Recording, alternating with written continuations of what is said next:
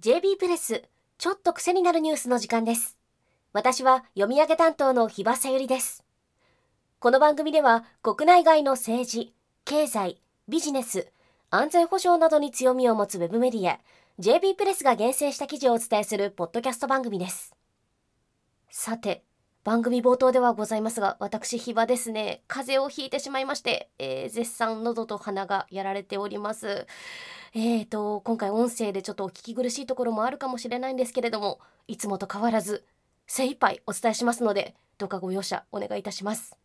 そして私が言っても全く説得力がないですが、えー、寒い時期ですのでどうか皆様お体にお気をつけください。今日の記事は後輩選手に対するパワハラで東北楽天ゴールデンイーグルスを自由契約になった安楽智弘選手について。タイトルは楽天パワハラ問題で説明責任が問われる影の重要参考人。書き手はスポーツライターの臼北信之さんです。パワハラによって楽天球団を自由契約になった安楽選手のパワハラ問題。ロッカールーム内で逆立ちさせながら下半身を露出させ陰部に靴下をかぶせたり罵詈雑言の暴言を浴びせたり。他にも数万円単位の高額な罰金を課して徴収したり首席の誘いを断れば深夜の長電話で説教を浴びせたりなどなど。信じられないような話が次々に出てきています。今回の問題は被害を受けていた選手の一部が意を決しコンオフの契約公開の場で安楽の蛮行を訴え出たことで表面化しました。11月25日に各メディアが安楽のパワハラ疑惑を一斉に報じ事態を重く受け止めた球団側も即座に動いた格好です。その直後から球団側は自宅待機を命じていた安楽本人にヒアリングするとともに選手や関係者ら137人にアンケート調査を実施。その結果パワハラ被害を訴えたのは10人で見聞きしたのは40人いたことも判明しました。公になっていた数々のパワハラ行為を事実認定した球団は11月30日に締め切りの契約保留者名簿に安楽を加えず自由契約選手とし退団処分としましたこの球団の対応に対して臼北さんはいろいろ言われているが球団社長ら楽天球団幹部の対応は非常に適切で早かったように思えると評価しています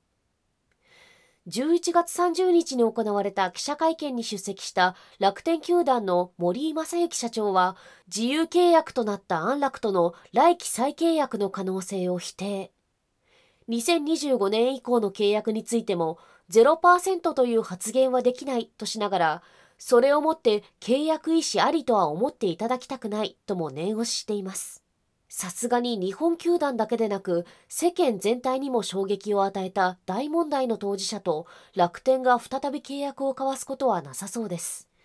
このように球団としての対応は迅速でしたが臼北さんによれば別の問題も残されているようです。それはこうした陰湿ないじめの土壌となった球団内の閉鎖的な空気です。安楽選手1人をクビにしただけでこの問題を終えることはできないと臼北さんは指摘しています。例えば今回の件でバッシングを浴びている楽天の田中将大投手です。2013年に NPB 日本野球機構記録となるシーズン無傷の24連勝をマーク。移籍したニューヨークヤンキースでも7年間で78勝を飾った楽天のレジェンドです。本来であればチーム内の模範となるべき存在ですが安楽選手の蛮行を黙認するどころか一緒になって笑っていたという報道もあり大きな批判を浴びています。田中選手のようなチームの核となる選手が一連の蛮行を注意するどころかスルーしてしまうような雰囲気が楽天の問題なんですね。チームの中でおかしいと思ったことが言えない。発展的な意見や改革案すら口にできない。楽天球団はそういった異常なヒエラルキーを作り出していると臼北さんは批判しています。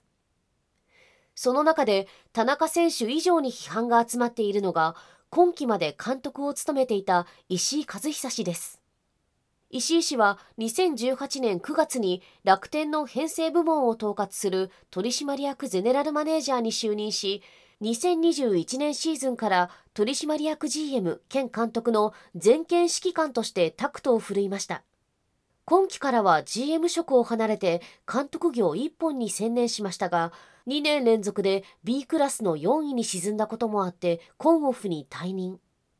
来年からは球団取締役シニアディレクターに就任し再び編成トップとしてフロント業務の要職に復帰することが決まっています。